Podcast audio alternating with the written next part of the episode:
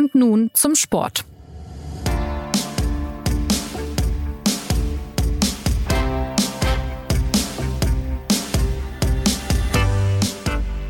Es ist vieles neu in der deutschen Nationalelf. Der Bundestrainer heißt nicht mehr Joachim Löw, sondern Hansi Flick. Und mit ihm geht Deutschlands Fußball jetzt in die Zukunft. Zwei Spiele hat Flick nun mit der Mannschaft absolviert. Es gab zwei erwartbare Siege gegen Liechtenstein und Armenien. Und wie das so ist im deutschen Fußball, es gibt auch schon wieder intensiv geführte Debatten. An denen wollen wir uns bei und nun zum Sport beteiligen. Mein Name ist Jonas Beckenkamp und ich sage herzlich willkommen zum Fußball-Podcast der SZ. Heute liegt der Fokus also auf dem Beginn einer neuen Ära, wenn man so will. Hansi Flick soll sie gestalten und wir fragen uns, wie kann ihm das gelingen? Und vor allem fragen wir uns, welche Aussagekraft haben die beiden jüngsten Erfolge in der WM-Quali? Zu Gast sind diesmal Philipp Seldorf, unser ähm, rasender und reisender DFB-Reporter, der die Spiele vor Ort verfolgt hat, und Sebastian Fischer, verantwortlich für den SZ-Sport am Wochenende. Hallo, ihr zwei aus dem angeschlossenen Funkhaus. Hallo und herzlich Hallo. willkommen, ja, wie der Herbert Fassbender sagt. Heribert Fassbender sagt viele gute Sachen, auch zum Beispiel Toulouse or not Toulouse, als die deutsche Mannschaft in Toulouse spielte. Ja, aber das nur am Rande. Ähm, bevor wir hier äh, gleich die Zoten reißen, mich würde von Philipp zu Beginn interessieren, was überwiegt denn nun bei dir an Eindrücken? Das zäh und mit, mitunter einfallslose 2 zu 0 gegen die Liechtensteiner oder die flotten Kombinationen gegen Armenien? Ja, das äh, ähm, Zweiteres ist natürlich äh, in bleibender, bleib, ist in besserer Erinnerung, Entschuldigung, habe mal ein paar Wortfindungsprobleme, ähm, weil der Eindruck frischer ist und äh, das Spiel in Liechtenstein, das hat ja Joshua Kimmich völlig zu Recht angemerkt, war eigentlich kein richtiges Fußballspiel, weil äh, da eben nur äh, geringe Teile der Rasenfläche genutzt wurden, ähm, aufgrund der extrem defensiven Haltung der Liechtensteiner, die halt allesamt im Strafraum sich versammelt hatten. Ja, das gestrige Spiel ähm, hat mich äh, erinnert an äh, alte Tage äh, meiner selbst und auch der Nationalmannschaft. Denn ich habe damals im Jahr 2000 äh, auch das Debüt von äh, Rudi Völler ähm, in Hannover beim 4 zu 1 gegen Spanien äh, auf der Tribüne verfolgt. Und ich war auch bei ja, wenn man so will, Yogi Löws Einstand dabei nach der WM 2006. Das war in äh, Gelsenkirchen gegen Schweden. Und das waren auch Spiele, die so vom, äh, vom Geist äh, der neuen Zeit äh, beflügelt wurden und wo das Publikum bereit war, enthusiastisch zu sein und dann auch Anlass dazu bekam, äh, weil die Spiele äh, war, gut verliefen und auch gut ausgesehen haben. Der gestrige Abend, ähm, das war zweifellos eine, ähm, ja, im, relativ gesehen ein, ein Gala-Abend äh, der Nationalmannschaft, ähm, weil die einfach äh, nicht aufgehört hat, Spaß an diesem Spiel zu haben und ja bis zum Schluss auch äh, das, das gegnerische Tor im Ziel äh, hatte. Und ja, infolgedessen ähm, war es ein schöner Fußballabend. Aber ja, man muss es doch leider relativieren, wie immer. Ja, keine sehr großen Gegner, aber weil du gerade Rudi Völler ansprichst und da muss ich noch mal bei deinem Erfahrungsschatz nachhaken. Jetzt fährst du ja nach Island zu dem nächsten Spiel. Ähm, da ist natürlich eine Erinnerung mit verbunden. Wo warst du denn damals, als Rudi Völler sich mit Waldemar Hartmann in Island gezopft hatte? Eben dort.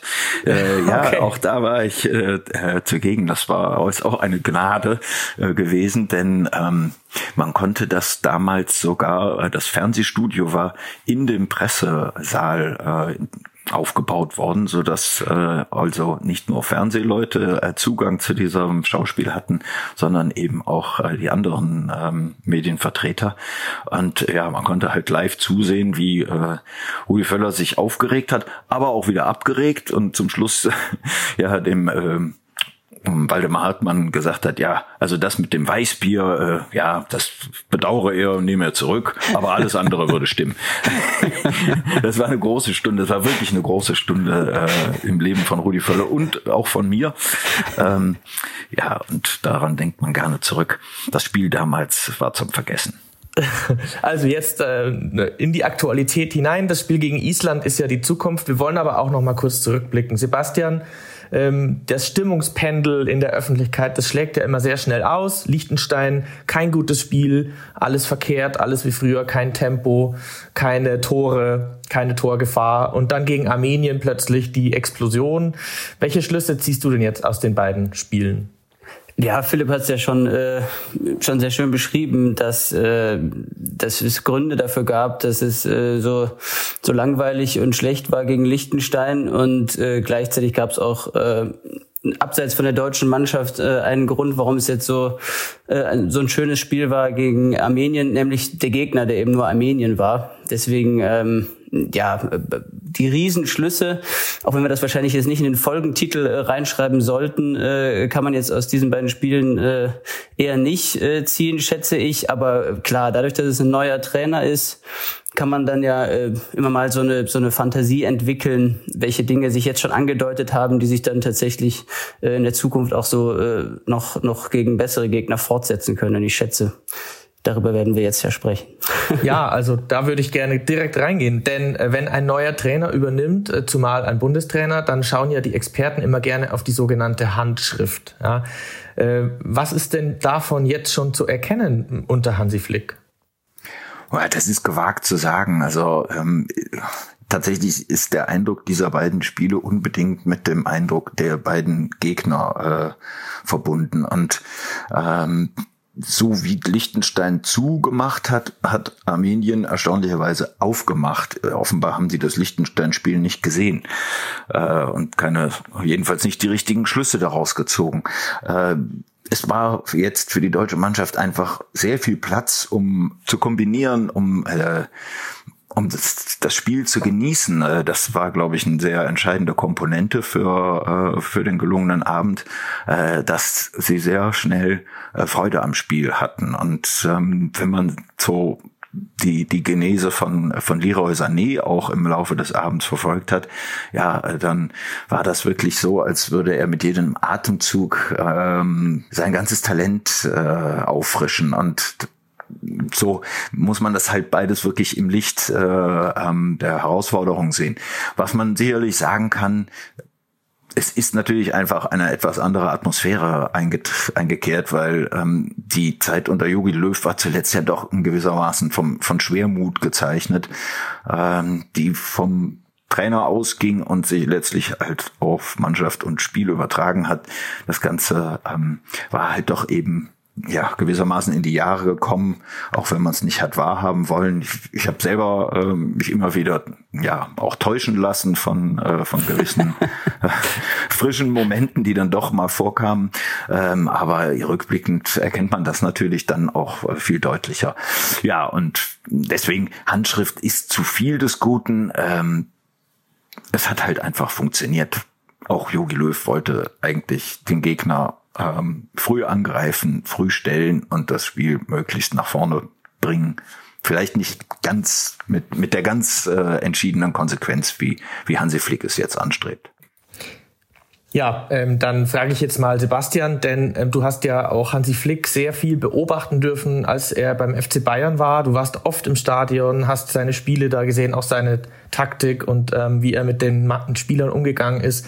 Ähm, was kann er dieser, Lang äh, dieser Nationalelf denn langfristig für ein Gesicht geben, meinst du?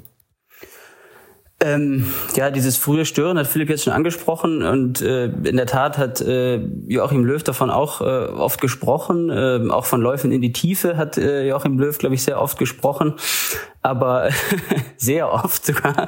Aber, absolut. aber äh, so richtig, äh, so richtig gesehen hat man sie zumindest zuletzt äh, dann nicht mehr. Ist natürlich jetzt vielleicht ein bisschen unfair, dass man jetzt die Spätphase von Löw mit der Frühphase, frühesten Frühphase von von äh, Flick jetzt vergleichen äh, muss. Aber tatsächlich ist das ja schon dann ein bisschen auffällig. Ich fand es bei Sané äh, auffällig und am Fernseher äh, jedenfalls fand ich es auch bei bei Marco Reus sehr auffällig ähm, der sozusagen dann diese, äh, wie nennt man es denn, äh, der, der Pressing-Auslöser oft war, also auch der, der sozusagen an äh, ganz, ganz vorne das Signal gegeben hat zum, zum, zum frühen Stören und äh, mit, mit seinen Sprints eben und das äh, gefühlt auch ständig getan hat, ähm, wie ich es jetzt von ihm in der Nationalmannschaft auch irgendwie selten gesehen habe. Wie gesagt, äh, gegen Armenien ähm, kann man das dann auch schon mal machen, aber ich fand es äh, tatsächlich auffällig und das ähm, das äh, wird wohl, äh, was, was hat Flick jetzt gesagt? Das hat er auch damals in, in München auch äh, öfters mal gesagt nach guten Spielen. Das ist jetzt der Maßstab. Äh, zum Beispiel nach dem ersten gemeinsamen Spiel von, von Leroy Sané äh, und, und Serge Gnabry, als die Schalke da abgeschossen haben. Äh, Philipp wird sich auch erinnern, äh, mit 8 zu 0. Da hat er auch gesagt, das ist jetzt der Maßstab, was natürlich auch äh, ja, eine gewagte These war. Ähm, also dieses äh, ja, dieses, wenn du, wenn du das Gesicht äh, der Mannschaft ansprichst, also dieses frühe Stören gehört dazu. Äh, es gehört sicherlich dazu, dass er eine Achse äh, bauen möchte. Über den Bayern-Block werden wir gleich bestimmt noch sprechen. Und äh, ja, dieses äh, der Mannschaft äh, Spaß vermitteln, äh, so dass sie halt äh, wirklich, dass man ihnen den, den Bock ansieht, für, für die Nationalmannschaft zu spielen. Ähm, ja, äh, das, das wird sicherlich äh, auch Hansi Flick äh, äh, versuchen, irgendwie äh, auf Dauer hinzukriegen. Ist natürlich jetzt alles leicht gesagt nach so einem Armenienspiel. Worin seht ihr denn konkret Flicks größte Herausforderung? Also geht es da eher um das Spielsystem, das er verändern möchte, das er da ähm, äh, installieren möchte? Geht es um die Außenverteidiger, wo er Umbauten jetzt vornehmen will? Geht es um die, das Herbeizaubern eines echten Stürmers, was in Deutschland ja gar nicht so einfach ist, da kommen wir auch noch drauf, oder geht es um ganz andere Dinge? Naja, das taktische und äh, auch das strategische ähm, sind äh, Teil äh, des ganzen Manövers, ne, ein ganz wichtiges. Aber ähm, es ist ja am Ende immer auch eine Sache von Stimmungen und ähm, mit, mit Flick kommt natürlich jetzt einfach ein anderer Geist ins Haus. Darüber hinaus hat er ja auch ein paar Kniffe an, angewendet, ähm, um äh, ja, sie diesen Eindruck eines neuen Zeitalters äh, zu bekräftigen. Also ähm, das Einladen von den von den vielen jungen Spielern, Adeyemi und Wirz und Raum und Lotterbeck, ähm, das ist ja auch ein Signal an alle, äh, sowohl an die Betroffenen als auch ähm, an die etwas Älteren. Ähm, wir blicken im Moment auf einen Kader, der ähm, ja vielversprechend aussieht und längst noch nicht alle ähm, interessanten Spieler enthält. Ähm, was Flick ja auch immer äh, wieder betont, dass er äh, über die, über, also dass es keinen Mangel an Qualität an, äh, an guten Spielern in Deutschland gibt, ähm, dass man eben jetzt äh, etwas daraus äh, fertigen muss. Und äh, da hat er sich eigentlich auf einen interessanten Weg begeben. Ich finde dieses äh, Experiment mit Jonas Hofmann als äh, rechter Verteidiger in Anführungszeichen, ähm, das hat gut ausgesehen. Immer unter dem äh, äh, Vorbehalt, dass es halt eben Armenien war, äh, dem, dem er da standhalten musste. Aber ähm, es ist ein Spieler, der für diese Position meines Erachtens eine ganze Menge äh, gute Eigenschaften mitbringt. Ähm, ob das eine Dauerlösung sein kann, weiß ich logischerweise nicht, aber ähm, es könnte der Versuch ein, eine Dauerlösung einzurichten, denn äh, das ist ja eine Position, ähm, auf der Deutschland eigentlich seit äh, seit Philipp Lahms Kündigung nach der WM 14 äh, ja den geeigneten äh, Mann sucht. Ähm, weitere Umbauten, ja, kann man jetzt wirklich noch nicht so richtig bewerten. Äh, was, was äh, Sebastian eben gesagt hat, das ist mir auch total aufgefallen. Ich fand, dass Marco Reus äh, wie ein ähm, ein wie ein Neuzugang äh, ausgesehen hat, ähm, wie ein Spieler, den äh, den Oliver Bierhoff teuer eingekauft hat auf einem Transfermarkt ähm, mit viel Erfahrung, aber eben auch mit viel Spielwitz und äh, ja mit viel Vernunft und Ruhe und Geschick. Ähm, wäre interessant, wenn äh, man das mal etwas länger von ihm in der Nationalmannschaft sehen könnte. Ja, und äh, wie sieht es taktisch aus? Sebastian, du hast also das Pressing äh, angesprochen, das Flick spielen lässt. Ähm, auch die Experimente mit einer Dreierkette scheinen dann vorerst vorbei zu sein. Was bedeutet das dann für die taktische Ausrichtung? Ähm, ist man da jetzt wieder mehr aufs Tore schießen ausgerichtet? Ähm, denn wenn man jetzt die Spätphase von Löw sich überlegt, da ging es teilweise schon ganz schön verwalterisch zu oder auch zurückhaltend. Ja, ich muss ja äh, zugeben, ähm, schuldig bin ich da. Ich war auch während der EM äh, ein Befürworter der Dreierkette, was sich als Fehler rausgestellt hat. Es war ja eher so auch das, äh, der Versuch, äh, glaube ich, möglichst viele der besten deutschen Fußballer einfach gemeinsam auf den Platz zu bringen. Ähm, äh, ob jetzt sozusagen das äh, oder oder ob es aus Überzeugung heraus geschah, dass der Fußball mit Dreierkette immer der bessere ist oder der sicherere oder äh, was auch immer, weiß ich gar nicht. Ähm, äh, Flick hat in äh, in München auch sehr sehr selten, ähm, auch als es hier Kritik gab äh, letzte Saison, dass sein System zu offensiv ist und den Gegner quasi einlädt zu kontern, hat er auch irgendwie jetzt sich gegen eine Dreierkette äh, meist äh, gewehrt. Ich glaube tatsächlich, dass es jetzt nicht so sein Mittel sein wird. Ob das jetzt aber dann sozusagen immer der, die, die offensivere Taktik ist, wenn man, wenn man Viererkette spielt, äh, das ist ja, ich meine, das Spiel gegen Portugal hat ja gezeigt bei der EM, dass man auch mit einer Dreierkette äh, viele Tore schießen kann, äh, zwischendurch mal, wenn es sozusagen der Platz, äh, wenn es den Platz bringt. Ähm, und ich glaube halt äh, tatsächlich, dass, äh, dass es bei Flick äh, wenn er, wenn er sozusagen diesen Bayern-Block auch aufbauen äh, will, äh, wahrscheinlich eher nicht äh, darum gehen wird, äh, alle möglichen äh, der besten Spieler auf den Platz zu bringen, sondern eben die die beste Mannschaft, die so am besten äh, zusammen funktioniert mit den mit den entsprechenden Härten, die sich dann zeigen, wie jetzt auch äh, gegen Armenien, dass dann zum Beispiel jemand wie Ilkay Gündogan möglicherweise eben nicht zur zur Startelf äh, oder zur Stammelf gehört. Ne? Also ähm, äh, das sind, glaube ich, so die Abwägungen. Ob es jetzt äh, offensiver oder defensiver ist, klar. Es ist, äh, äh, es, es wirkt dann immer so, weil das drei äh, Innenverteidiger ganz besonders defensiv sind. Wenn du aber einen Innenverteidiger hinten hast, der das Spiel super aufbaut und du keinen Sechser hast, der sich dann nach hinten fallen lassen muss, äh, kann das auch äh, sehr offensiv aussehen. Ne? Also ähm, ja, das nochmal als kleine Mini-Verteidigungsrede, dass eine Dreierkette manchmal auch funktionieren kann. Ja, Aber. Äh, ich, äh, ja. ja. Das hat ja Löw auch immer äh, und auch durchaus äh, plausibel betont, dass es jetzt wirklich nicht der entscheidende Punkt ist, ob man eben mit einer formell als Viererkette erkennbaren Abwehrreihe ähm, arbeitet oder eben mit einer Dreierkette. Ne? Ähm, vielleicht sollte man nicht so viel äh, Systemtheorie äh, in den Vordergrund stellen. Das hast du meines Erachtens genau, äh, genau richtig äh, erläutert gerade. Äh, man sieht ja auch immer, wie ähm, wie vollkommen unterschiedlich eben diese Rollen dann eben äh, bedient werden. Und mit, mit, wenn man sich jetzt vorstellt, die spielen in der gleichen Besetzung, ähm, sagen wir mal, gegen England, würde dann Jonas Hofmann mit ja wahrscheinlich Rahim oder Rahim Sterling klarkommen. Das wäre, wäre ein interessantes Experiment und es könnte sogar gut ausgehen. Er würde dann aber natürlich bei weitem nicht so viel ähm, vorne äh, vorkommen wie, wie eben jetzt gegen Armenien. Ähm, ich würde gerne noch kurz über diesen, diesen Bayern-Block sprechen, denn äh, mich interessiert, was daran die, der Charme auch ist, denn das hört man immer wieder. Ich höre das also von, auch von vielen Experten, auch bei uns in der Redaktion. Äh, ähm, renommierte Sportjournalisten fordern das eigentlich seit Jahren. Machst du eine starke Bayern-Achse und dann hast du, dann hast du immer eine gute Chance. Woher kommt es und was ist die Überlegung dahinter? Manuel Neuer sagt, äh, eine Achse ist immer gut.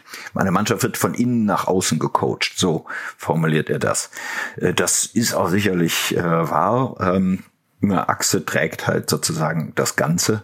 Ähm, das ist dieses Bild, ähm, das ist, das stimmt.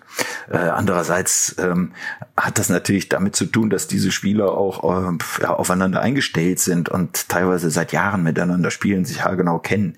Ähm, ein Bayern-Block ergibt sich ja sowieso äh, geradezu zwangsläufig, weil sich bei, beim FC Bayern halt die besten deutschen Spieler konzentrieren, mehr oder weniger.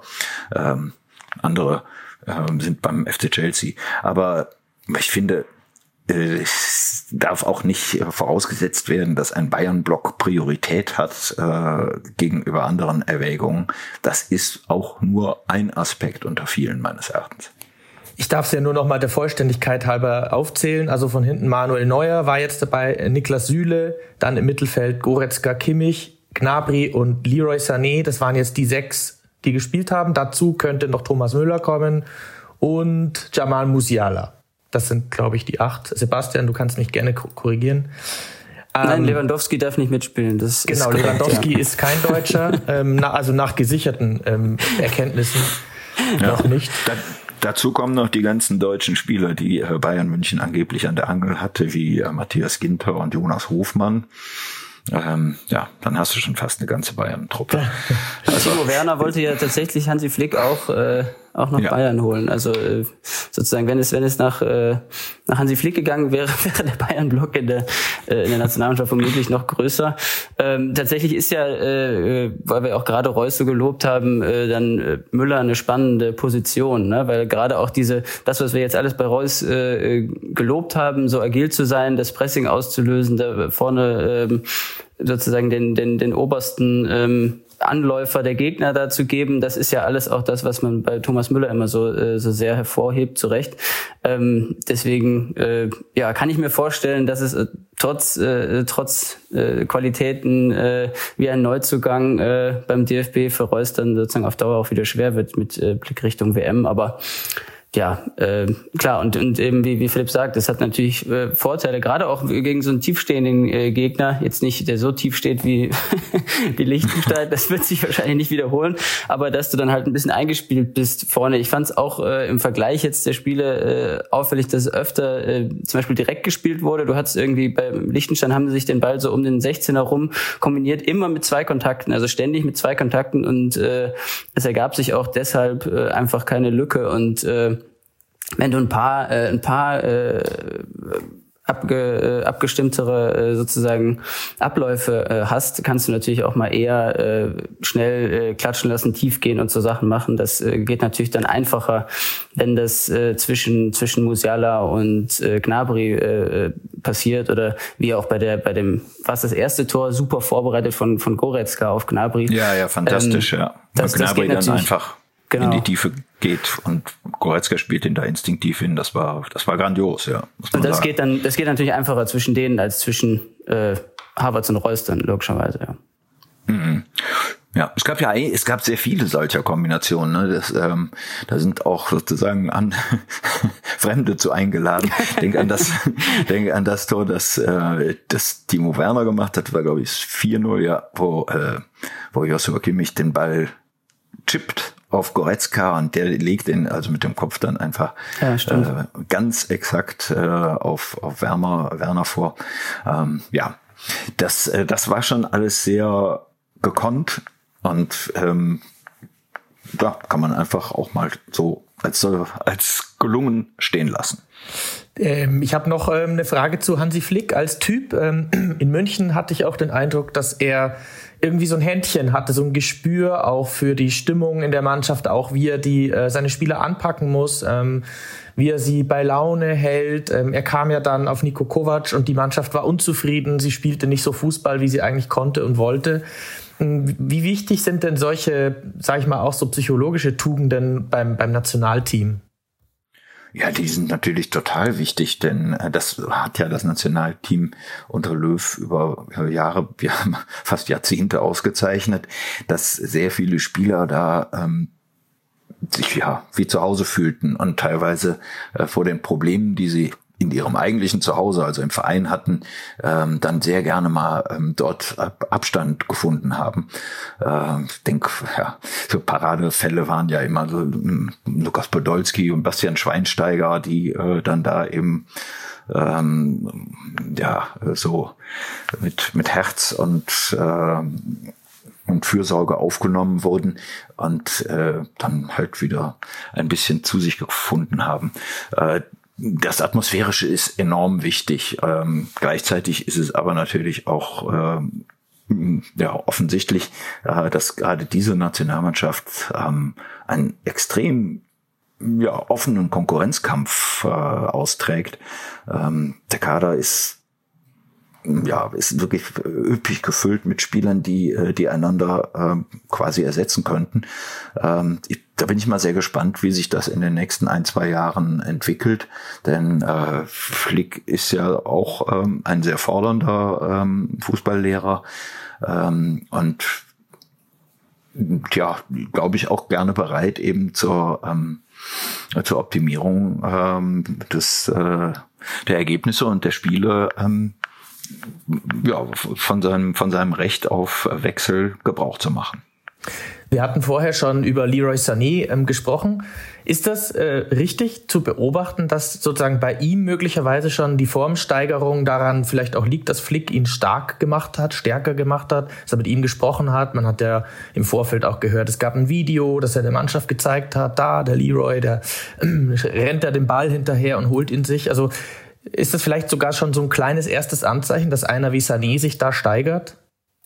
Das war auf jeden Fall der, der Eindruck, den man so, den man so gewonnen hat. Ne? Ich, äh, ich würde auch da so ein bisschen relativieren dazu sagen, dass ich ein bisschen die Aufregung ein bisschen krass fand äh, jetzt in den äh, in den vergangenen Tagen hier äh, vor den äh, vor der vor der Länderspielpause jetzt in München. Da haben halt ähm, als er, als er gegen Köln eine Halbzeit lang auf einer für ihn äh, recht ungewohnten und äh, vielleicht auch nicht so geeigneten Position, ähm, so, so ähnlich wie, wie Jonas Hofmann, wenn es äh, wenn, mhm. wenn, wenn es sozusagen äh, eine Dreierkettensystem wäre.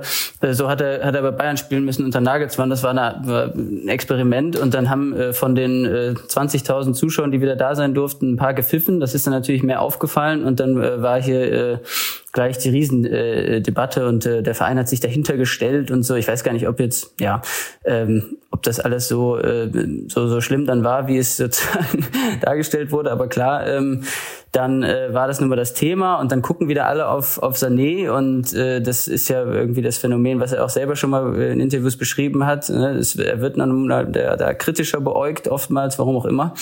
Und ähm, ja, jetzt, äh, jetzt hat er tatsächlich äh, auffällig äh, viel nachgesetzt gegen Armenien, hat, äh, wer weiß, vielleicht hat ihm, hat ihm Hansi Flick ein Stück weit gesagt, äh, du hast das ein bisschen auch selbst in der Hand, wenn du eben diese, diese paar Aktionen hast, wo du dem, wo du den Ball nachrennst, die Zweikämpfe gewinnst, äh, dann, dann äh, kann sich das, das Stimmungsbild auch schon gleich wieder irgendwie so ein bisschen drehen. Ähm, es wäre ja eigentlich sozusagen wünschenswert, weil er ist ja wirklich ein äh, echt äh, äh, hervorragender Fußballer mit echt guten Qualitäten und die äh, ja, gilt es ja irgendwie äh, gut einzusetzen. Es ist dann immer die Frage, äh, ich glaube auch tatsächlich, dass er ähm, dass er auf der anderen Seite äh, eben eben besser aufgehoben ist vielleicht. Ne? Also dass er ähm, dass er dass er nicht auf der linken Seite ne? genau genau also dass er mhm. nicht dass er nicht um wie es wie es bei Bayern sozusagen äh, traditionell, weil er so ein bisschen der Robbenersatz sein soll, vielleicht äh, äh, manchmal äh, erzwungen wird, vielleicht, dass er dann äh, von, von rechts nach innen zieht. Vielleicht ist er auch einfach links, äh, links besser, vielleicht wird das auch, wird er auch häufiger jetzt da bei Bayern mal eingesetzt. Mal, mal schauen. Aber äh, wie auch immer, glaube ich jetzt auch nicht, dass es so so Leroy Sané in der tiefen Krise, äh, das war vorher vielleicht auch ein bisschen übertrieben. Keine Ahnung. Oder wie siehst so ein bisschen, was du, ja. Ähm, nee, ist genau, äh, ich sehe es eigentlich sehr ähnlich. Es ist so ein bisschen dieses Armin Laschet-Phänomen. äh, der kann machen, was er will. Das äh, wird ihm irgendwie immer so zum Nachteil ausgelegt oder eben das, was um ihn herum geschieht, das wird gegen ihn verwendet. Ne? So wie die äh, vereinzelten Pfiffe, die dann werden dann eben so als gemeinschaftliche Zuschauerreaktion gedeutet. Das ist äh, ja, das ist in gewisser Weise auch schon perfide, äh, wenn ähm, wenn sich die Medien darauf verständigen. Da muss man jetzt leider wirklich mal sagen, die Medien. Ähm, das Phänomen gibt's ja leider. Und ähm, daraus wird dann eben ja so eine Art Syndrom und das erreicht eben auch diese diese Spieler, wenn sie nicht gerade ähm, taub sind und wie man gesehen hat, ähm, hat, hat der ähm, ja auch durchaus daran gelitten. Aber ich glaube, äh, A, ähm, in der Tat, äh, Flick hat ihn jetzt auch demonstrativ äh, sozusagen ähm, in, in Fürsorge genommen und ihm Vertrauen geschenkt. Also bei dem Spiel in Liechtenstein äh, hat er ja auch durchgespielt, obwohl er wirklich in der ersten Halbzeit also einen Fehler an den anderen gereiht hat und ähm, Flick hat ihn trotzdem auf den Platz gelassen und äh, das war vollkommen richtig, äh, denn er hat sich ja dann auch echt ins Spiel gekämpft und dann noch dieses Tor gemacht. Das, äh, ähm, glaube ich, hat ihm gut getan. Fußballer brauchen solche Momente, um, äh, um in, bei sich zu denken, ich habe es allen dann doch gezeigt und ähm, manchmal reicht das schon für eine, für eine gewisse Umkehr. Ja, ich habe zum Schluss noch eine Frage als Ausblick auf die Problemstelle Nummer eins beim DFB, nämlich äh, fehlende Mittelstürmer. Das scheint bis auf weiteres äh, sich auch nicht so leicht lösen zu lassen. Wie seht ihr das denn perspektivisch? Ist Timo Werner da schlicht die einzige international taugliche Alternative oder gibt es dann doch noch mal einen wie Lukas Nimca oder eben jenen Adeyemi, der jetzt gespielt hat, Mukoku, der ganz junge Mann von Dortmund oder eben doch Kai Havertz? Was glaubt ihr, wer sich da etablieren wird?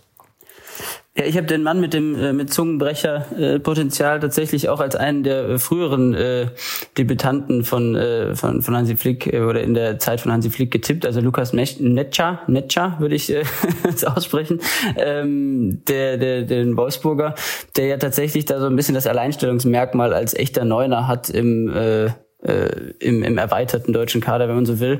Aber äh, ich hatte es ja eingangs auch schon gesagt. Äh, Hansi Flick ist jemand, der die Art von die, der, die Art mag, wie Timo Werner spielt. Und wenn er dann nicht gerade so eine ähm, äh, ja so eine so eine so eine Phase durchlebt wie in der vergangenen Saison, wo er einfach auch das Tor nicht äh, getroffen hat, ist er ja doch auch ein ähm, ein sehr abschlussstarker Spieler oder kann er sein. Deswegen äh, ja, also es kann schon auch funktionieren, wenn man ihn nicht sozusagen als den Zielspieler Mittelstürmer einsetzt, sondern eben äh, wenn das wenn das so mit diesen äh, erwähnten Tiefenläufen funktioniert, dass eben dass es eben mehr darum geht, dass der Ball abgelegt wird und so äh, sozusagen von der Grundlinie zurückgelegt wird, dann ähm, ja, dann braucht man äh, tatsächlich ähm, ja nicht nicht in jeder Situation den den großen wuchtigen Neuner, äh, aber ja kann auf jeden Fall nicht schaden. Deswegen würde äh, hatte ich eigentlich gedacht, dass Metscher äh, es kann ja auch noch passieren, dass er dass er sozusagen noch nominiert wird in den kommenden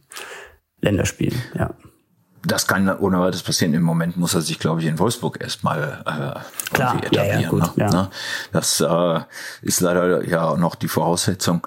Ähm, ich glaube auch, dass Flick jetzt nicht mit Gewalt versuchen wird, irgendeinen Mittelstürmer zu etablieren, wo Marvin Duksch womöglich äh, befördert oder so. Also da lacht man drüber.